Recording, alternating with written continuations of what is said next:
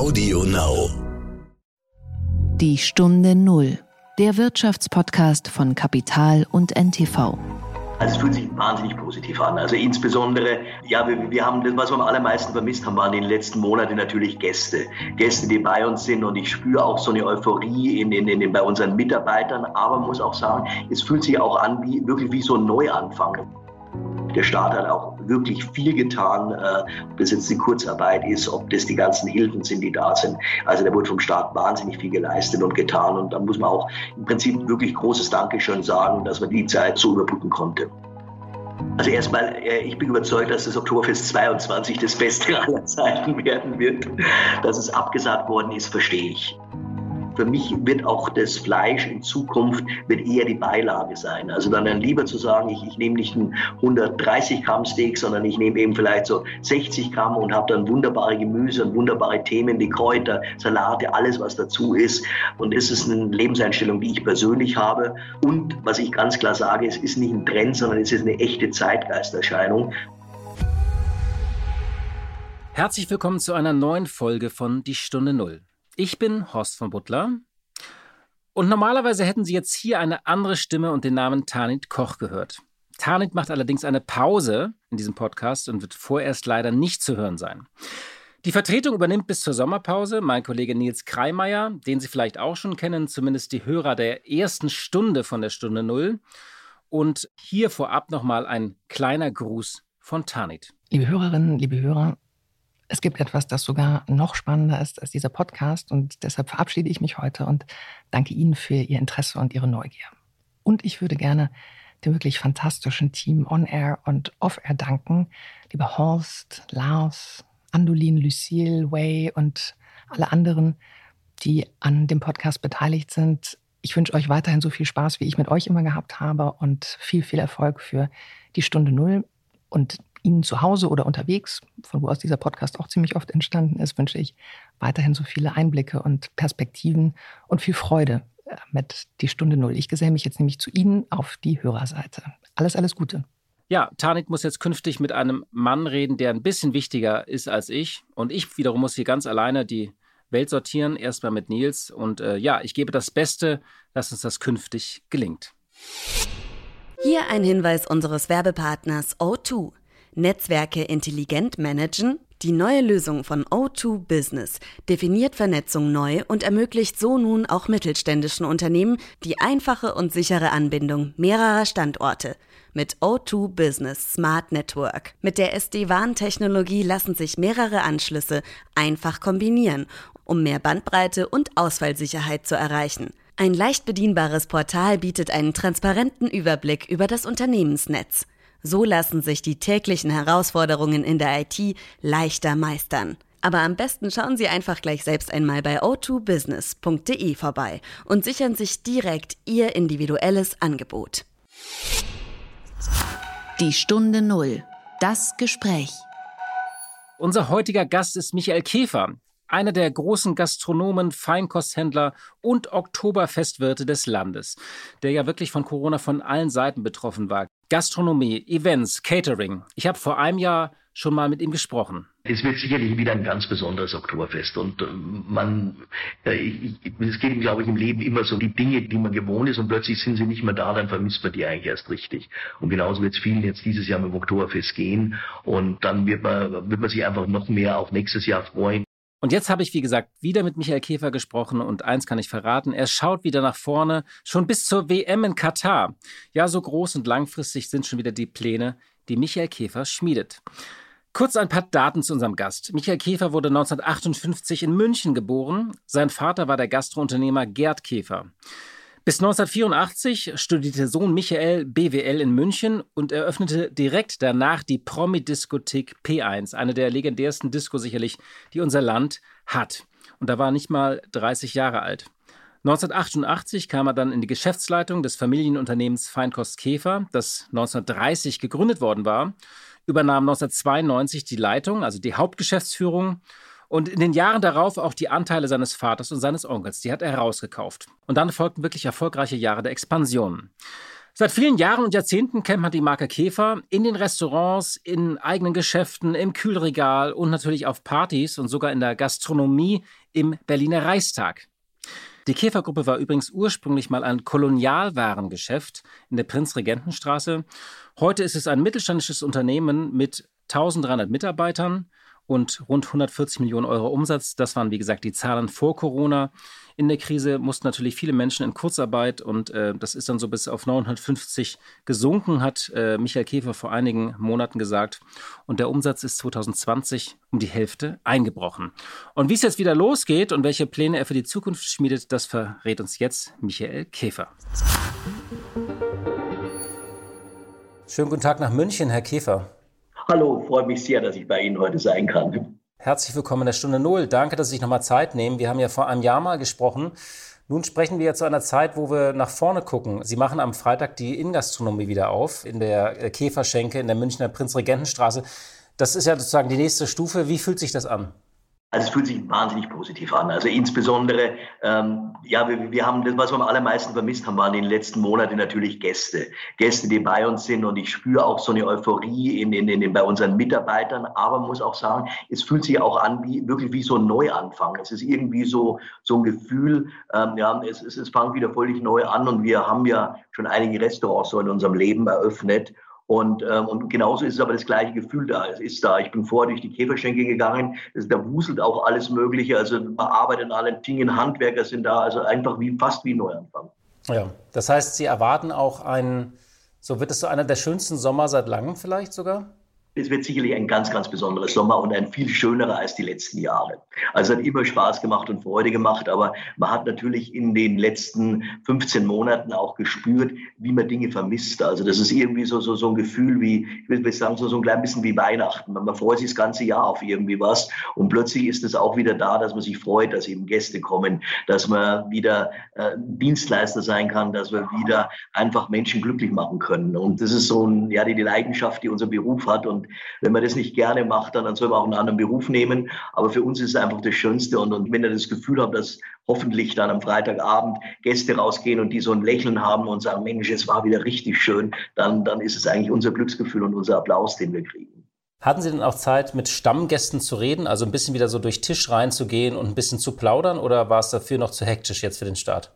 Das ist jetzt noch so ein bisschen hektisch gewesen, äh, aber es wurde natürlich jeder gefragt, wie geht's dir, wie fühlt man sich und ähm, es ist auch so, man spürt es auch, dass die Gäste äh, wahnsinnig viel Bedarf haben, dass man miteinander redet. Auch unsere Kellner, unser Servicepersonal, alle Leute sind viel intensiver am Gast und man erkundigt sich, man erkundigt sich sehr viel persönlich. Es sind sehr, sehr viele persönliche Fragen, die da sind.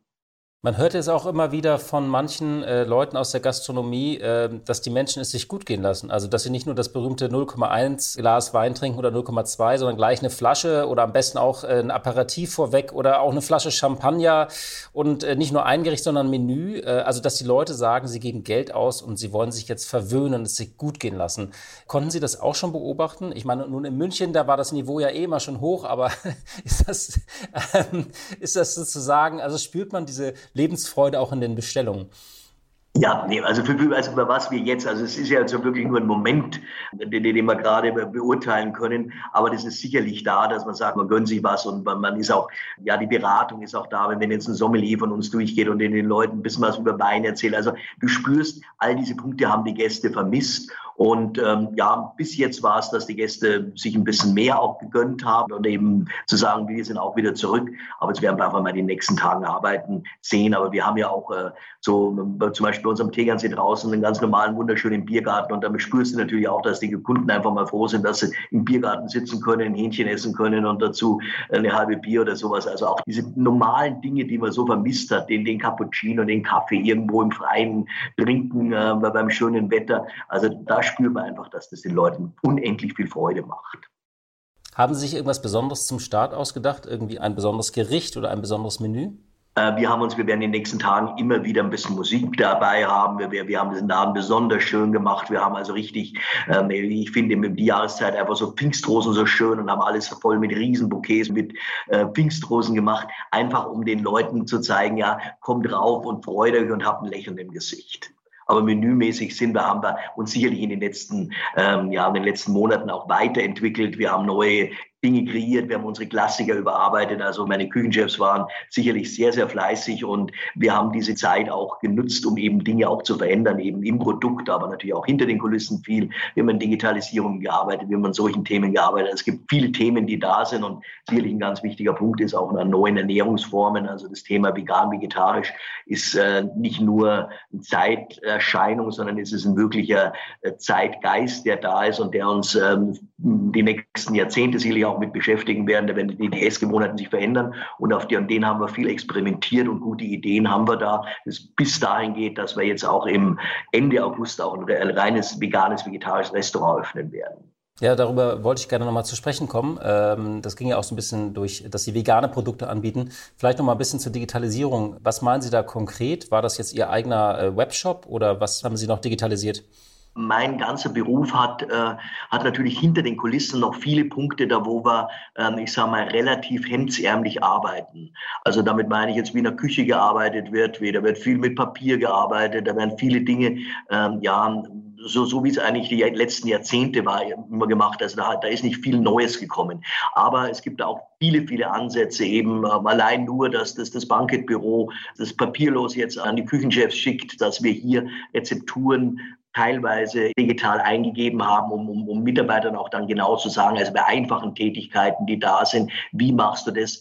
Also hier haben wir viel, viel gearbeitet, bis hin zu dem, dass natürlich auch Hygienethemen eine Speisekarte heute sowohl äh, mit Papier anbieten, aber natürlich auch mit dem EN-Code anbieten, was ich eine super spannende Geschichte finde, weil gerade, jetzt nehmen wir mal nicht nur von den Speisen, sondern von den Getränken, da kann man dann genau sagen, Mensch, ich würde jetzt gerne die Rebsorte haben oder ich möchte in dieses Land gehen, ich möchte in diesen Kontinent gehen. All das kann man wahnsinnig gut vorselektieren und machen. Also hier sind viele großartige Möglichkeiten da, bis hin dann mit dem Kunden danach zu kommunizieren, ob er zufrieden war mit unserer Leistung, was kann man verbessern, was kann man da machen. Also all diese Punkte haben wir jetzt. Ähm, sind dran, haben die erarbeitet, gibt natürlich noch viel zu tun, haben auch viel gelernt, was aber jetzt mehr dann mit, mit unserem ganzen äh, Versandhandel auch zu tun hat und mit, mit Internet zu tun hat, wo wir auch in den letzten Monaten wirklich ganz, ganz große Erfolge hatten, aber auch gesehen haben, was ist noch zu tun, was ist da noch zu verbessern. Mhm. Sie haben das erwähnt gerade, ähm, äh, dass man äh, vieles verbessert hat. Nun öffnen Sie ja wieder, aber es gibt noch gewisse Einschränkungen. Also Masken, man muss sich per App einchecken. Aber würden Sie sagen, als Gastronom, mit diesen Einschränkungen kann ich trotzdem mein Geschäft einigermaßen normal betreiben? Ja, hundertprozentig. Also unser Geschäft kann man, kann man damit gut betreiben, was natürlich noch nicht ganz äh, möglich ist. Aber wie gesagt, wir sind ja alle sehr optimistisch und hoffen an all dieses Thema. Ist natürlich, dass du ein bisschen enger zusammensitzt und natürlich da dann auch mal feierst und berühmte Thema. Wir haben ja, wir haben vielleicht ja auch noch mal kurz über das Oktoberfest reden, dass das ja nicht stattfindet und aber auch das eben, wie du die Musik spielst, dass du eben so auf den Bänken bist und einfach Spaß und Freude hast. Und das, das, äh, da sind wir noch nicht so weit. Das merkt man natürlich auch in unserem Veranstaltungspart, also der ja auch ein sehr großer Bereich des Unternehmens ist, dass das auch langsam kommt. Und da haben wir natürlich, werden wir auch von unserem Kunden permanent gefragt, du, was dürfen wir denn eigentlich, was dürfen wir machen? Und äh, da sind wir auch noch, äh, ja, ändern sich jeden Tag die Themen, aber auch da sind wir sehr, sehr optimistisch, dass es bald wieder so sein kann, dass man halt einen wunderschönen Geburtstag oder eine tolle Hochzeit machen kann, wo dann richtig, äh, richtig ordentlich getanzt wird, gefeiert wird und wo man einfach damit Spaß und Freude hat. Sie haben gerade die Belegschaft erwähnt, wie schön das für die ist, wieder zu arbeiten. Und für die war das ja auch so ein Wechselbad der Gefühle, ähm, also dieses äh, On-Off, On-Off, auf zu. Zwei Fragen dazu. Wie, was haben Sie gemacht, um Ihre Leute äh, zu halten und zu motivieren? Und viele Gastronomen sagen jetzt auch, auch in anderen Ländern, dass es regelrecht einen Personalmangel gibt. Also die Kellner sind verschwunden. Haben Sie das Phänomen auch erlebt? Also ähm, erstens, wir, wir haben versucht, mit unseren Leuten permanent zu kommunizieren. Woche einen Newsletter rausgegeben, der an die Leute gegangen ist, wo wir sie informiert haben, wo wir geredet haben. Es war eine ganz klare Ansage von mir, dass jeder Abteilungsleiter mit seinen Leuten einfach in der Kommunikation drin ist, einfach mit den Menschen reden. Ich glaube, das hat auch viel geholfen, informieren, wie es weitergeht. Wir wussten ja auch nicht viel, aber einfach mit den Leuten permanent in Kontakt zu sein. Das war das. Dann haben wir natürlich auch versucht, finanziell ein bisschen in, in der Zeit zu helfen, was irgendwo möglich ist, um für die wirklich schwierige Zeit, die, die jeder einzelne Mitarbeiter da hatte. Also ich denke da insbesondere insbesondere an den Servicebereich. Das sind halt Mitarbeiter, die äh, sicherlich ihr Grundgehalt haben, aber die natürlich auch von ihren Trinkgeldern gelebt haben. Haben Sie aufgestockt oder was haben Sie da gemacht? Wir haben ab und zu Prämien gegeben, um einfach zu helfen. Und wenn mal jemand ein Problem hatte, haben wir da auch dann äh, kurzfristige, äh, wirklich ganz, ganz simple kleine Hilfen gegeben, ob das jetzt mal kleine Kredite waren oder eben Kredite, die man nicht zurückzahlen musste. Also in, in, das war sicherlich nicht in großen Formen, aber schon mal, dass da mal 500 Euro, mal 1000 Euro waren. Also es war mir immer bewusst, dass das Aller, Allerwichtigste ist, die guten Leute zu halten, die bei uns zu lassen, ist uns auch zu in großen Teilen gelungen. Aber, und jetzt komme ich genau auf den zweiten Punkt, den Sie angesprochen haben, es ist hundertprozentig richtig. Wir haben ein ganz, ganz großes Problem, Mitarbeiter zu kriegen. Es ist ein riesen Fachkräftemangel da. Ähm, wir denken gerade darüber nach, ob wir Leute aus, aus bestimmten Ländern kriegen können. Beispiel Spanien. Äh, hier gibt es tolle Leute. Hier, hier, glaube ich, ist es noch mit Arbeitslosigkeit äh, in unserem Bereich noch, noch möglich, dass man Leute kriegt. Aber es ist, äh, es wird die nächste riesen, riesengroße Herausforderung sein, dass wir wieder gut gute Mitarbeiter kriegen. Weil es nützt ja auch nichts, wenn du ne, irgendwelche Leute kriegst, normale Leute kriegst, die, die, die, die einfach vom Beruf keine Ahnung haben, sondern sie müssen von Beruf Ahnung haben und müssen fachlich so weit sein, dass sie das verstehen können. Wo sind die denn alle hin? Also sind die in ihre Länder zurückgekehrt? Arbeiten die noch in Testzentren gerade oder haben die den Beruf, die Branche einfach äh, grundsätzlich verlassen, weil sie sagen, na, Gastronomie die nächsten zwei, drei Jahre ist schwierig? Also alle drei Themen, dass Leute zurückgegangen sind in, in, ihre Länder, aus denen sie hergekommen sind. Das ist sicherlich so in den normaleren Bereichen, so back of the house. Dann gibt es Leute, die wirklich ihren Beruf gewechselt haben, die gesagt haben, okay, ich nehme jetzt die Chance, ist natürlich auch gerade im Service zu arbeiten, ist natürlich ein extremer harter Beruf und, und äh, eine gute Servicekraft äh, kann auch vielleicht jemand sein, äh, der in, in einem Maklerbüro arbeitet und, und Wohnungen verkauft oder irgendwie was. Also äh, äh, man hat ein gutes Gefühl, man ist an Kunden dran, man hat, ähm, hat Servicegedanken. Also da, da sehen wir einige Leute, die abgewandert sind. Köche waren vorher schon ein Mangelberuf. Ähm, da ist natürlich kein Nachwuchs in den letzten eineinhalb Jahren nachgekommen. Das spürst du natürlich auch. Das sind eineinhalb Jahre, die jetzt für uns verloren sind, wo, wo wir hatten zwar auch Lehrlinge in der Zeit, aber äh, einfach keiner hatte da so richtig Lust, in, in die Berufssparte reinzugehen, sondern sind in andere Themen reingegangen. Und so geht es halt einfach querbeet durch. Dann haben natürlich auch viele Leute ähm, ausgestellt. Jetzt, suchen die Kollegen wieder. Bedeutet natürlich, dass auch ein bestimmter Kampf um den einzelnen Mitarbeiter da ist. In einer Stadt wie München haben wir das Problem, dass die Stadt natürlich unendlich teuer ist, was Wohnen anbelangt. Da hat sich dann auch mancher überlegt und sagen, Mensch, ich gehe mal vielleicht woanders hin. Also es sind viele kleine Themen, die da sind, aber das sind die Herausforderungen, an denen müssen wir arbeiten und das ist unser Job und da müssen wir weiterkommen. Ein großes Thema ist äh, Preise und äh, Löhne. Also äh, in Bezug interessiert mich jetzt einfach als Wirtschaftsjournalist. Wir beobachten ja das Phänomen der Inflation. Mussten Sie auch die Preise anheben und müssen Sie auch höhere Löhne zahlen? Also wir werden, über das Thema höhere Löhne, wir werden wir nicht drum rumkommen, äh, einfach weil der Druck da ist, Leute zu kriegen. Und sicherlich ist, ist neben, neben dem tollen Arbeitsplatz und das alles ist natürlich äh, gerade, äh, jetzt komme ich wieder auf München, äh, in einer Stadt, die sehr, sehr teuer zum Leben ist, äh, brauchst du natürlich auch einfach äh, dementsprechend das, den Lohn. Also da gehen wir davon auch nicht, gehen wir davon aus, also merken wir einfach, dass wir höhere Löhne zahlen müssen, was aber im Umkehrschluss auch bedeutet, dass man die Leute, die natürlich die jahrelang bei uns sind, und die sagen natürlich auch, du pass auf, da kommt jemand, der kommt neu rein und der kriegt, ich weiß nicht was, fünf Prozent mehr als ich, also die müssen wir mindestens aufs gleiche Niveau bringen. Also hier wird was passieren. Man spürt, dass Produkte ein bisschen teurer werden. Also du spürst schon, dass auch mittelfristig gesehen wir Preise eher anheben werden, als als runtergehen müssen. Und das, das, das merkt man allen, merkt man auch bei den Kollegen. Es ist nicht nur so, dass das allgemein da ist. Ähm, helfen tut natürlich da auch so ein bisschen jetzt in der nächsten Zeit, dass die ähm, Umsatzsteuer natürlich in, im Bereich der Speisen äh, auch auf sieben Prozent ist bis 22. Also da haben wir natürlich auch eine große Hilfe die uns nicht jetzt ähm, in unendliche äh, Erhöhungen von Preisen gehen lassen wird. Hygiene war immer schon ein ganz, ganz wichtiger Punkt bei jedem Gastronomen und in allem, was es da ist. Aber es ist heute noch ein wichtiger Punkt geworden, Gastronomie macht wieder auf, haben Sie gesagt. Sie haben ja auch sehr viel Partyservice gemacht, also viele Veranstaltungen. Das liegt natürlich noch brach. Wie schauen Sie da drauf? Sagen Sie, naja, das wird einfach noch einige Monate dauern oder kommen da auch jetzt die ersten Anfragen für den Herbst oder schon für den März? Äh, ähm, das ist ja auch so ein Indikator, wie die Menschen ihre Feiern zum Beispiel planen. Also im privaten Bereich spüren wir da eine unendliche Nachfrage. Wir werden Tage dabei, da hatten wir äh, 10, 15, 20 Anfragen. Jetzt gerade seit den letzten, also in den letzten 14 Tagen ist das also wirklich so nach oben gegangen. Also aber auch hier haben wir, hier haben wir auch das Problem, dass wir jetzt gerade die Leute wieder haben müssen, die, die, die natürlich das abarbeiten. Vielleicht vorher auch ein bisschen auch auf Mitarbeiter bezogen. Es ist natürlich jetzt auch so, wenn du ähm, gerade in so einem Dienstleistungsberuf, wenn du nicht mehr so voll unter Strom stehst, äh, wird natürlich auch alles ein bisschen langsamer. Also wir müssen die Leute auch wieder, nennen sie jetzt mal wieder ein bisschen beschleunigen. Und das ist gerade so in unserem Event Eventbereich so, dass natürlich die Angebote, wenn, wenn du äh, ein Jahr lang keine Angebote geschrieben hast, fällt Angestellte. Das natürlich nicht so leicht, wie wenn du jeden Tag äh, zwei, drei Angebote machst und, und dann da, da am, am, Computer sitzt und das rausbringst. Also auch das ist ein Thema. Aber auf die Frage bezogen, äh, im Privatkundenbereich sind wir da sehr optimistisch, dass da viel kommen wird. Ähm, Im Firmenkundenbereich, den spüren wir, dass der sehr verhalten noch ist auch mit dem Hintergrund, was kann man machen, was kann man tun. Wir geben denn sowohl im privaten wie auch im Firmenkundenbereich sind wir natürlich dann schon so, dass wir verschiedene Konzepte anbieten und sagen, Mensch, wir, ja, wir bieten das mal für die Personenzahl an, die Personenzahl an. Also man braucht eine ganz, ganz große Flexibilität.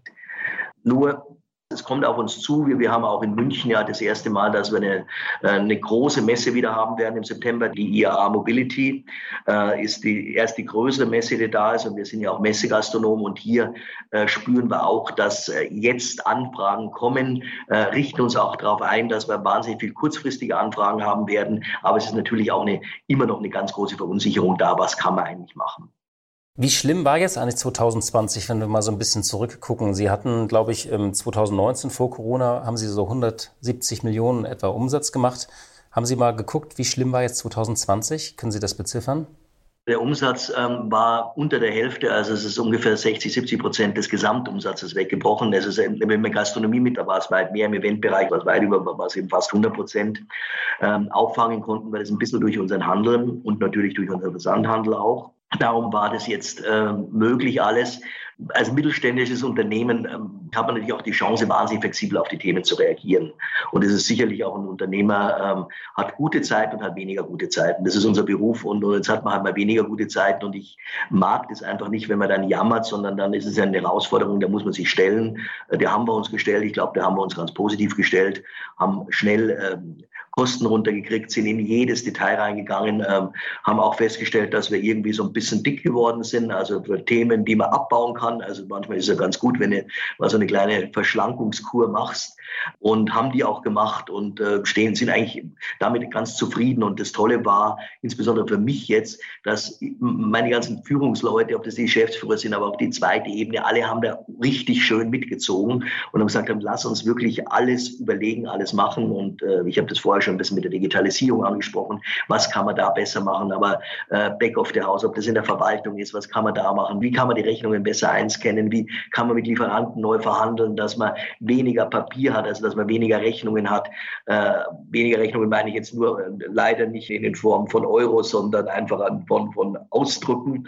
Und all diese Punkte, die sind wir angegangen. Und äh, darum war jetzt 20 ein Jahr, wo wir wirklich viel gelernt haben und letztendlich mit dem blauen Auge davongekommen sind. Und äh, immer wieder, ich bin einfach nicht der Typ und, und mag auch die Leute nicht, die, die einfach dann nur jammern und sagen, alle schrecklich. Und äh, der Staat hat auch wirklich viel getan, äh, ob das jetzt die Kurzarbeit ist, ob das die ganzen Hilfen sind, die da sind. Also da wurde vom Staat wahnsinnig viel geleistet und getan. Und da muss man auch im Prinzip wirklich großes Dankeschön sagen, dass man die Zeit so überbrücken konnte. Das ist interessant, äh, dass Sie die Hilfen ansprechen. Da gab es ja auch viele Klagen von Mittelständlern, dass die berühmten äh, Hilfen nicht ankommen, Novemberhilfen, Dezemberhilfen. Würden Sie da sagen, jetzt im Rückblick, ähm, das war äh, schon, also bei aller Komplexität, höre ich da bei Ihnen raus, dass Sie sagen, es ist eigentlich gut gelaufen?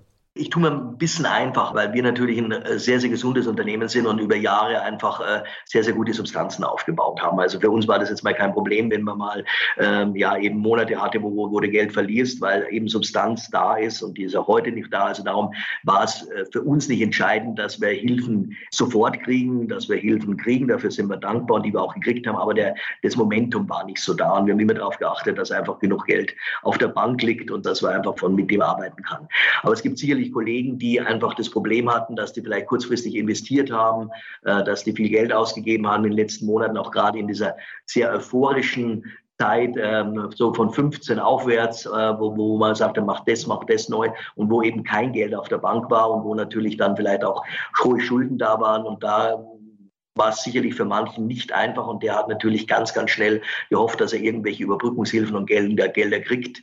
Wie konnte man mit seinen Banken reden? Auch die Banken sind ganz, ganz schnell vorsichtig geworden. Also das habe ich äh, jetzt nicht selbst gespürt, aber in Gesprächen mit Banken gehört, ja, wir, wir brauchen viel mehr Eigenkapital, ein, das und das alles. Und wenn, wenn natürlich jemand da nicht die Eigenkapitalbasis hatte, war es natürlich auch nicht einfach, so Zwischenkredite oder sowas zu kriegen. Aber das waren sicher die Punkte, wo dann mancher ja, gesagt hat, wir brauchen das Geld schnell schnell und, und ähm, nur generell ähm, einfach die ganz klare Aussage, der Staat hat geholfen, hat viel getan. Und dafür muss man froh sein und dafür müssen wir unendlich froh sein, im Land wie Deutschland auch leben zu können, äh, weil das habe ich auch von Kollegen mitgekriegt, die in anderen Ländern, anderen europäischen Ländern le leben. Äh, da gab es nicht solche Hilfen, wie wir sie haben. Aber es ist ja auch immer schön, wenn man eine gute Bilanz irgendwie hat äh, und nicht immer nur klagt. Ähm, also das ist ja, kann ja auch irgendwie ein gutes Ergebnis sein. Wir wollten noch mal kurz auf, auf das ähm, Oktoberfest und das Thema Ernährung kommen. Äh, vor einem Jahr haben wir gesprochen, da haben Sie gesagt, ja, das trifft uns jetzt hart, die Absage, aber das Oktoberfest 2021 wird das beste Oktoberfest seit Jahren werden. Konnte man natürlich nicht voraussehen. Jetzt wurde es wieder abgesagt. Verstehen Sie das? Also erstmal, äh, ich bin überzeugt, dass das Oktoberfest 22 das Beste aller Zeiten werden wird. Dass es abgesagt worden ist, verstehe ich. Verstehe ich aus zwei Gründen. Der erste Grund ist, dass es natürlich äh, für die Politik wahnsinnig schwierig war, das zu dem Zeitpunkt, also äh, vielleicht ist es ein bisschen zu früh abgesagt worden, aber auch, aber vielleicht war es auch richtig, weil jetzt hätte man noch mehr Diskussion darüber gehabt. Also man muss das absagen, weil das Oktoberfest ist immerhin das größte Volksfest der Welt, wo, wo an einem guten Tag 600.000 Menschen sind und das auf einem Gelände, das in, in der Relation klitzeklein ist, wenn man das mit 600.000 Menschen rechnet. Also man ist so eng zusammen, dass es nicht mehr enger geht. Und wenn das Oktoberfest stattgefunden hätte und danach wieder eine Welle gekommen wäre, dann wäre natürlich das Oktoberfest der absolute Hotspot gewesen. Und das Oktoberfest hätte für Jahrzehnte einfach Schaden gekriegt. Also darum war es richtig, das Oktoberfest zu schützen und eben zu sagen, wenn alles vorbei ist, wenn die Impfungen optimal sind, wenn also wirklich alle Leute geimpft sind, dann findet es wieder statt. Und ein Oktoberfest kann auch nur stattfinden, genauso wie man es vorstellt. Die Menschen sitzen, stehen eng, sitzen eng zusammen. Äh, es ist eine wunderbare Musik. Man isst, man tut, man isst und man hat eben keinerlei Hygieneregelungen oder sonst irgendwie was, äh, die man durch die Pandemie gebraucht hat. Die anderen Hygieneregelungen, die man in Küchen braucht und so weiter, das ist natürlich alles ganz klar. Aber die Menschen müssen feiern können, müssen Freude haben.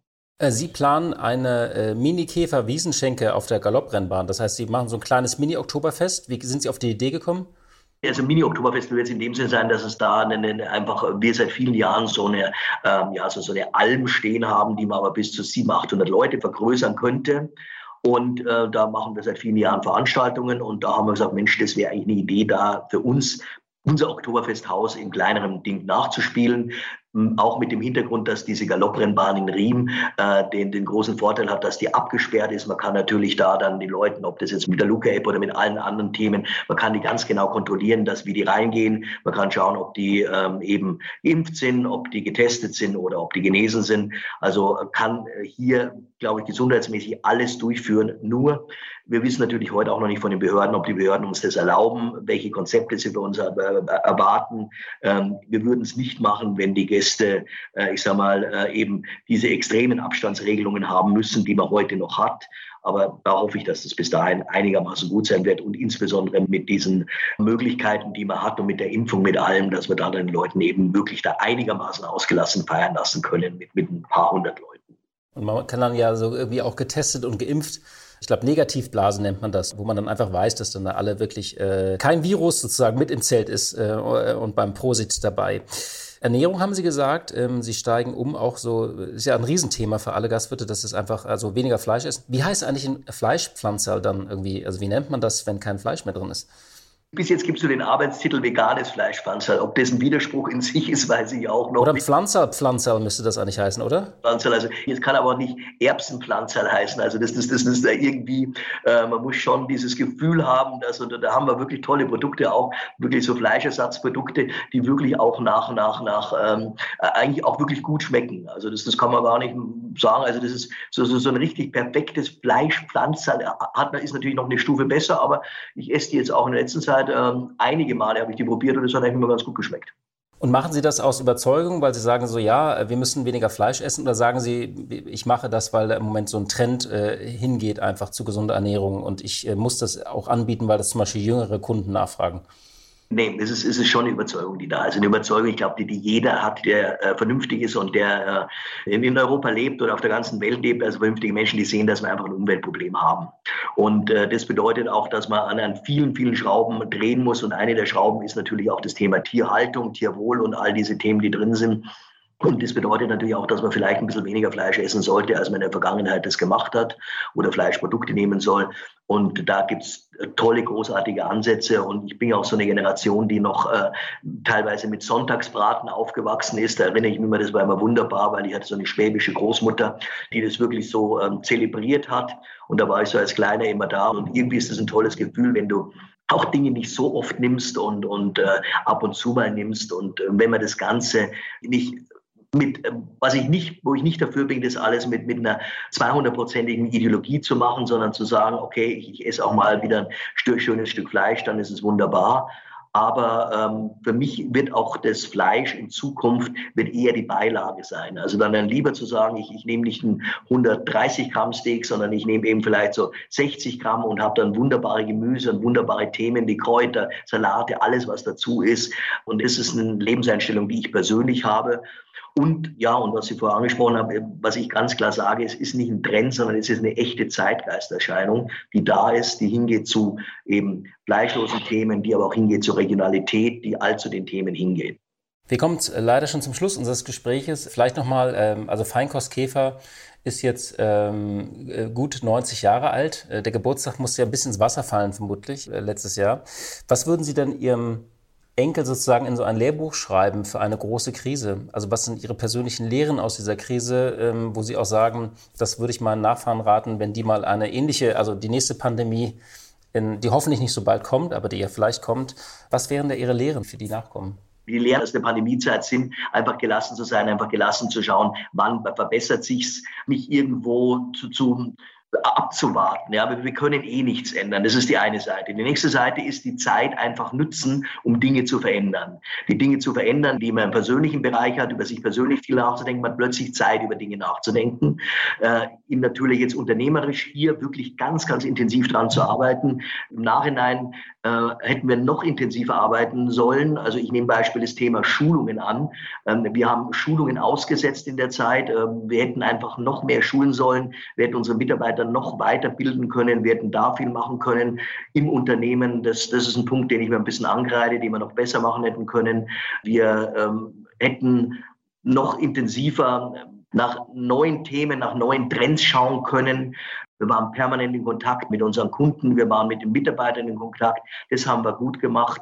Ja, ich glaube, dass man jetzt den Punkt erlebt hat, dass man da von Haus aus schon mal ein bisschen mehr vorbereitet ist. Und das geben wir einfach unserer nächsten Generation weiter. Und ich glaube, wir waren ja alle glücklicherweise eine Generation, die keine großen Pandemien im Leben erlebt hat äh, und oder auch äh, eine Generation, die auch einen Krieg oder sonst was erlebt hat. Und das war oft ein Punkt, den ich auch gebracht habe, dass ich den Leuten gesagt habe, du, wenn das die größte Herausforderung unseres Lebens ist, dann müssen wir mal an die Großelterngeneration an solche Menschen denken, was die mitgemacht haben. Oder für mich war ein ganz, wirklich ein ganz entscheidender Punkt am ersten Tag des oder ersten oder zweiten Tag des Lockdowns, also jetzt ähm, ja, März 20, äh, kam Frau Knoblauch bei uns zum, im Laden zum Einkaufen und dann äh, habe ich mich so ganz kurz mit ihr unterhalten und dann auch mit, mit dem Sicherheitsmann mit ihr und dann habe ich gesagt, Mensch, was die Frau erlebt hat und dann auch als Kind erlebt hat, wenn wir jetzt die Herausforderung haben, dann können wir alle nur drüber lachen, was wir jetzt gerade mitmachen. Ja, und das, das ist sicherlich ein Punkt, dass wir einfach es war schwierig und es war schlimm und es gibt viele Themen, es gibt viele Menschen, denen wird es danach nicht gut gehen, es wird viele psychische Probleme, es wird alles mögliche gehen.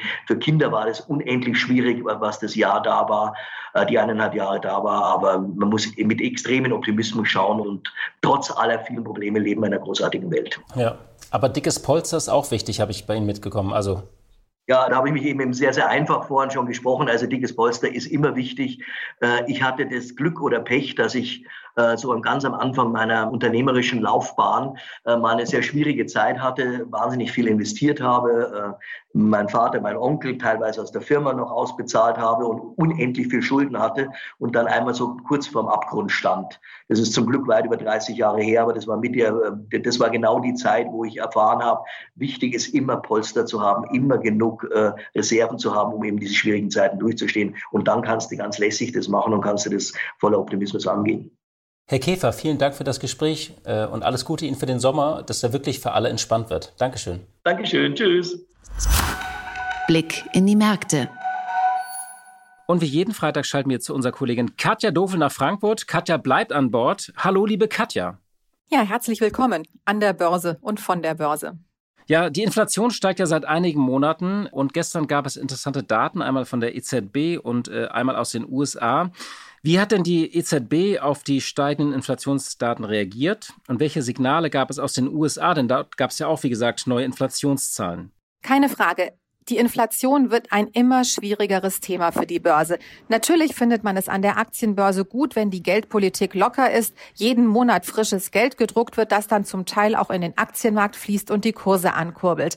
Aber da es eben immer mehr Signale dafür gibt, dass die Teuerung anhält und sich sogar noch steigert, sowohl in Amerika als auch in Europa, Signale dafür auch gibt, dass die Wirtschaft sich sehr stark erholt, kommt die Befürchtung auf, dass die Notenbanken, die jetzt noch so betont gelassen sind, insbesondere die Europäische Zentralbank bei ihrer Sitzung in dieser Woche, die monatlichen Anleihekäufe sollen in unvermindertem Tempo fortgeführt werden. Ja, man sieht, dass sich die Erholung der Wirtschaft verbessert und man weiß natürlich auch, man möchte volle Flexibilität haben und notfalls die Instrumentarien anpassen, also die Geldpolitik dann doch etwas straffen. Aber bislang gibt es eben keine Taten.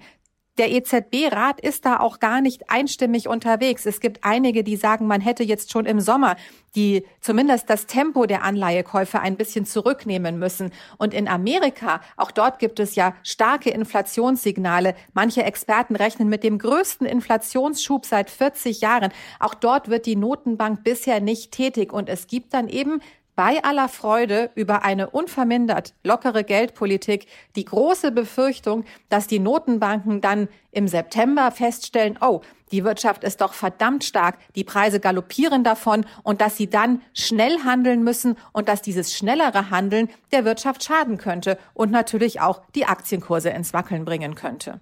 Ja, und dann geht es nochmal um ein neues Zockerpapier nach GameStop, nach BlackBerry. Äh, und zwar war ein Unternehmen Windeln.de, äh, ein Babyausstatter.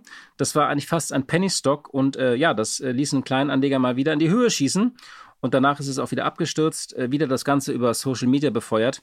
Kannst du uns ein paar Hintergründe geben, was der Grund für diesen Wahnsinn ist? Und ich verkneife mir jetzt mal die Frage, ähm, ob das Ganze auch in die Hose gehen kann. Ja, in Amerika ist das schon länger zu beobachten, dass sich auf einschlägigen Internetplattformen, insbesondere auf der Reddit-Plattform, Privatanleger zusammenschließen und gegenseitig zum Kauf von bestimmten Aktien animieren und diese Aktien damit in schwindelerregende Höhen treiben. In Amerika hatte das oft noch den Hintergrund, dass genau bei diesen Aktien institutionelle Anleger auf fallende Kurse gewettet haben und dass man sich eben sicher sein konnte, wenn man nun diese Aktien in die Höhe spekuliert, diese institutionellen Anleger sich eindecken müssen, um nicht größere Verluste einzufahren. Das hat natürlich noch einmal eine Dynamik in den Kurs nach oben gebracht. Ganz so lässt es sich jetzt auf Deutschland nicht übertragen. Ja, auch bei windeln.de haben sich Privatanleger über die Reddit-Plattform zusammengeschlossen, haben sich mächtig gegenseitig angeheizt und zum Kauf animiert.